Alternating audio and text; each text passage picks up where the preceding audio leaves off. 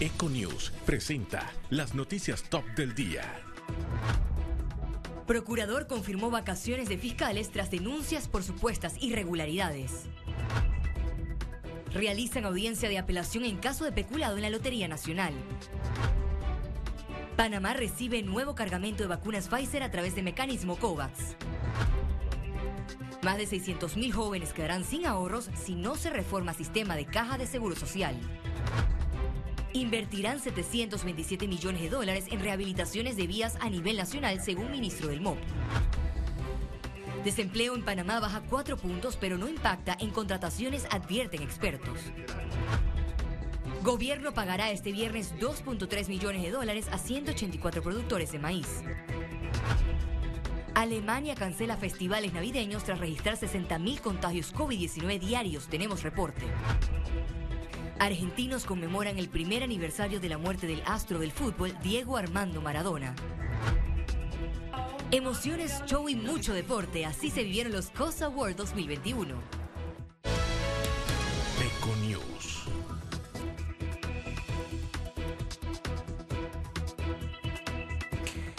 Una denuncia presentada a inicios de semana contra fiscales superiores obligó a tomar medidas en el Ministerio Público. En el mundo, Alemania evidencia que el COVID-19 vuelve a causar estragos y medidas de confinamiento. Esto y más en nuestra emisión de Econius. Iniciamos enseguida. Procurador Javier Caraballo confirma que fiscales superiores fueron enviados de vacaciones en medio de denuncias por presuntas simulación de hechos punibles. El día de ayer eh, tomamos la decisión administrativa de mandar de vacaciones a cuatro fiscales superiores. La denuncia interpuesta esta semana por la exministra de Educación Lucy Molinar llevó a la decisión eh, que fue confirmada por el jefe del Ministerio Público. Es una decisión para dar transparencia a las investigaciones. Nosotros frente a la denuncia presentada eh, tenemos que actuar como lo mandata la ley de manera objetiva y transparente. Esa transparencia eh, nos llevó a tomar la decisión administrativa de mandar de vacaciones a estos fiscales sin que esto signifique de ninguna manera un adelanto de criterio respecto a la investigación penal. Caraballo afirma que la denuncia presentada contra los fiscales superiores quedará a cargo de su despacho. La investigación respecto a la denuncia presentada inicialmente eh, va a ser llevada eh, por la Procuraduría General de la, Nación, dado eh, la jerarquía de algunos de los denunciados. No obstante, dado que hay algunos denunciados que no tienen esa condición especial de funcionarios públicos de cierta jerarquía, una parte de esta investigación precisamente podría quedar en la Fiscalía Anticorrupción. El procurador Javier Caraballo dijo que mientras duren las investigaciones es prudente que los fiscales Ruth Morcillo, Adesio Mojica, Najaniel Murgas y Zuleika Mur estén de vacaciones. El funcionario no descarta que se mantengan así por más de un mes. Bueno, inicialmente lo hemos mandado por un, por un, por un mes. Nosotros eh, pensamos que en ese mes se van a adelantar eh, elementos eh, probatorios en la investigación y después tomaremos ¿Pero podría extenderse estas vacaciones, señor procurador? Bueno, nosotros ni descartamos ni afirmamos eso. hasta este momento lo que podemos decir es que fueron enviados de vacaciones. Los fiscales superiores fueron denunciados por presunta simulación de hechos punibles y calumnia en actuaciones judiciales. Sergio Rivera, Econews. Tribunal revoca medidas cautelares a implicados en caso de peculado en la Lotería Nacional. La audiencia de apelación se realizó este jueves en las instalaciones del sistema penal acusatorio del segundo distrito judicial, donde los miembros del tribunal decidieron revocar la medida de reporte periódico a favor de un exfuncionario de la Lotería Nacional y ordenó su detención provisional inmediata dentro del proceso, seguido por presunto peculado doloso. La misma suerte correrá un particular investigado por este caso. Entramos en materia de salud. Este miércoles arribaron a Panamá 198.900 dosis de la vacuna Pfizer vía COVAX. El Ministerio de Salud resaltó que con este nuevo lote de vacunas se fortalecerá la estrategia de inmunización contra COVID-19 que se desarrolla en el país y que este 24 de noviembre inició la aplicación de dosis de refuerzo mayores de 18 años. Panamá registró un promedio de 206 casos diarios en los últimos siete días. Veamos en detalle las cifras del MINSA. 476.876 casos acumulados de COVID-19, 262 nuevos contagios, 116 pacientes se encuentran hospitalizados, 22 en cuidados intensivos, 94 en sala. Se reportan 466.850 recuperados clínicamente, un total de 7.360 fallecidos, de los cuales uno se registró en las últimas 24 horas. Total de vacunas aplicadas, 6.008.368 dosis. Autoridades destacaron que a pesar que en los últimos años se han intensificado las estrategias para disminuir la violencia hacia la mujer, no se ha visto una disminución en los casos. Que el lugar más peligroso para las mujeres durante la pandemia es su propio hogar. No son las calles de Panamá, no son las esquinas, es su propio hogar. Y si nosotros partimos de este hecho, el lugar más peligroso para las mujeres en este país es su propio hogar, entonces tenemos que analizar todo el entorno de familia. Tenemos que analizar cómo hemos normalizado la violencia. En el marco del Día Internacional para la Eliminación de la Violencia contra la Mujer, la vicepresidenta de la Asamblea Nacional, Kyra Harding, dijo que se debe trabajar en la implementación de normas existentes a favor de las mujeres leyes están. Yo creo que tenemos que trabajar mucho más a cómo la reglamentamos. En este caso está el tema del brazalete electrónico, que estamos hablando a ver cómo hacemos para que estas víctimas de violencia no mueran con la boleta de protección en la mano. Entonces hay que trabajar en este tipo de cosas para realmente proteger a nuestras mujeres. No normalicemos la violencia porque eso lo que va a permitir es que se siga perpetuando y haya más femicidios y más agresiones hacia sus hermanas, sus hijas, sus mamás, sus vecinas. Así que no lo permitamos más. Economía. A expertos les preocupa los fondos de ahorro de la Caja de Seguro Social. El sistema actual representa un peligro. Más de 600.000 jóvenes quedarán sin ahorros para su jubilación si no se reforma el sistema de pensiones de la Caja de Seguro Social. Así lo explicaron especialistas. Lo que oigo por ahí es la idea de poder eh, utilizar las reservas, los ahorros de los jóvenes, que están alrededor de 3.500 millones de dólares, que están en el, en el sistema mixto eh, se pretende utilizar esos fondos para poder financiar un sistema que ya está quebrado, no tiene forma de solucionar. La única forma de solucionar el problema de beneficio definido es aumentando la edad de jubilación, aumentando el número de cuotas, eh, eh, aumentando las cuotas, el porcentaje de cuotas. Tomar la decisión de unificar los dos sistemas, aparte de que creo que es ilegal, es un robo. Ahí hay 700 mil jóvenes que tienen sus ahorros a nombre personal cada uno y entonces eso no, y, se puede buscar una demanda eh, en ese sentido. Consideran que el diálogo para reformar la institución permanece estático. Critican las soluciones políticas en medio del debate. Nunca tuve expectativas en el diálogo. Primero porque pusieron precondiciones que no debía discutirse ninguna, ningún tipo de medidas paramétricas.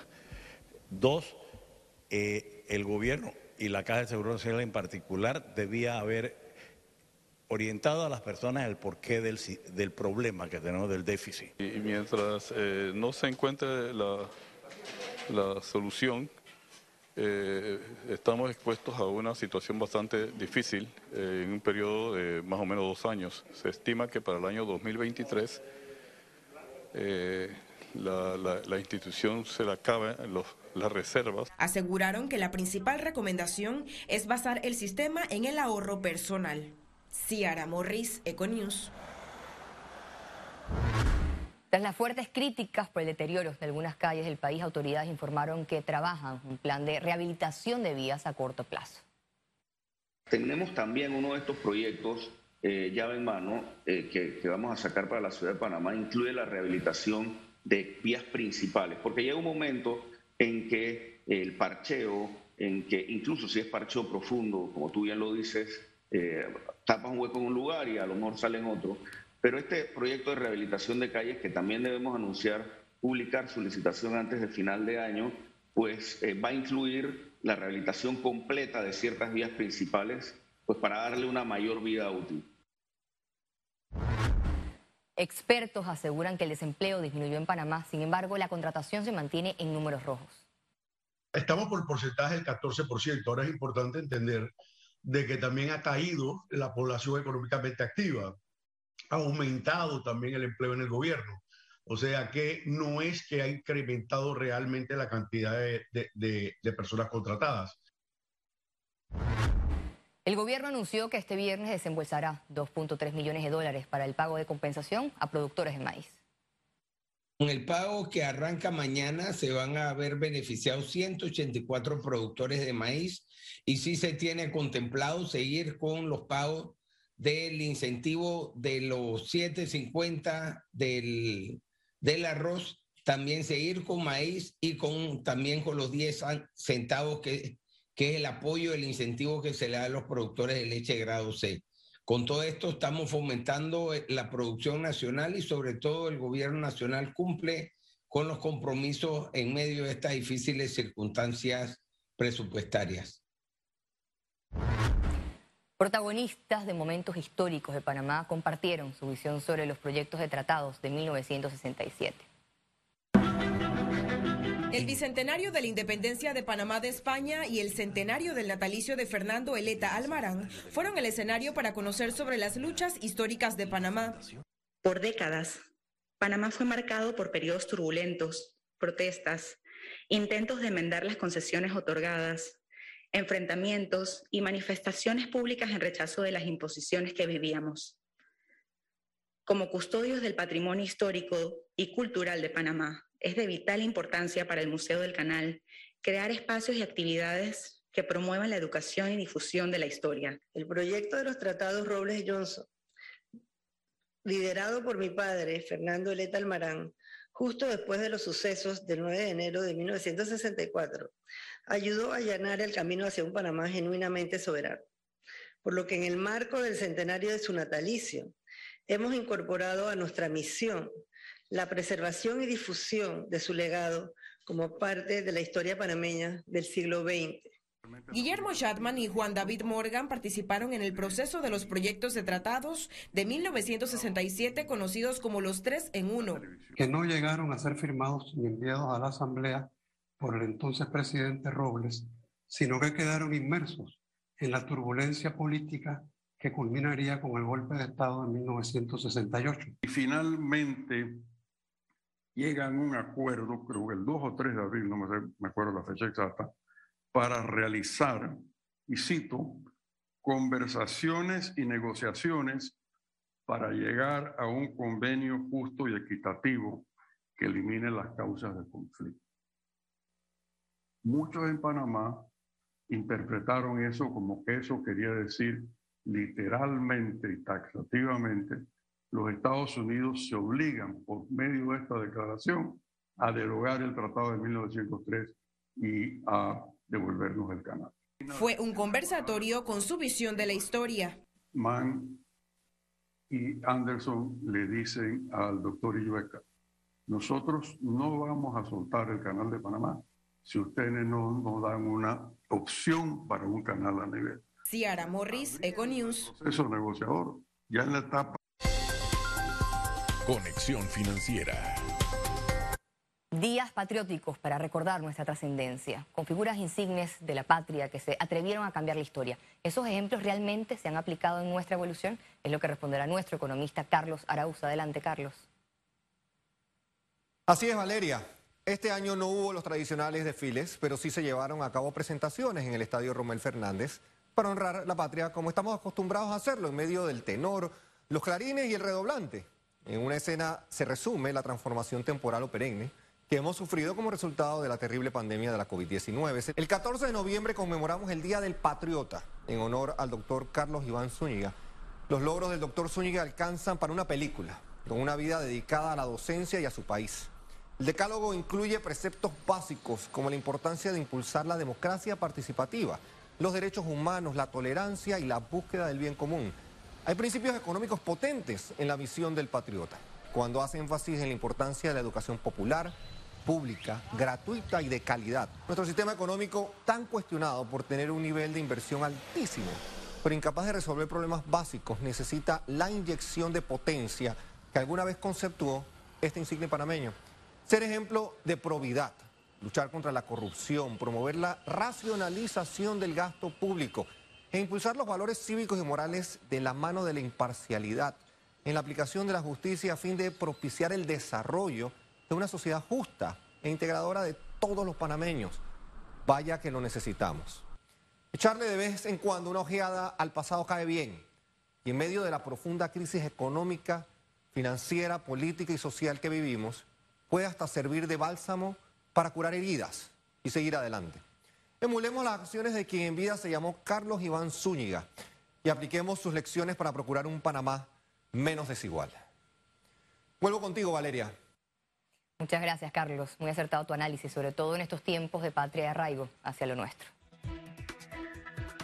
Y al regreso, internacionales. Quédese con nosotros, ya volvemos.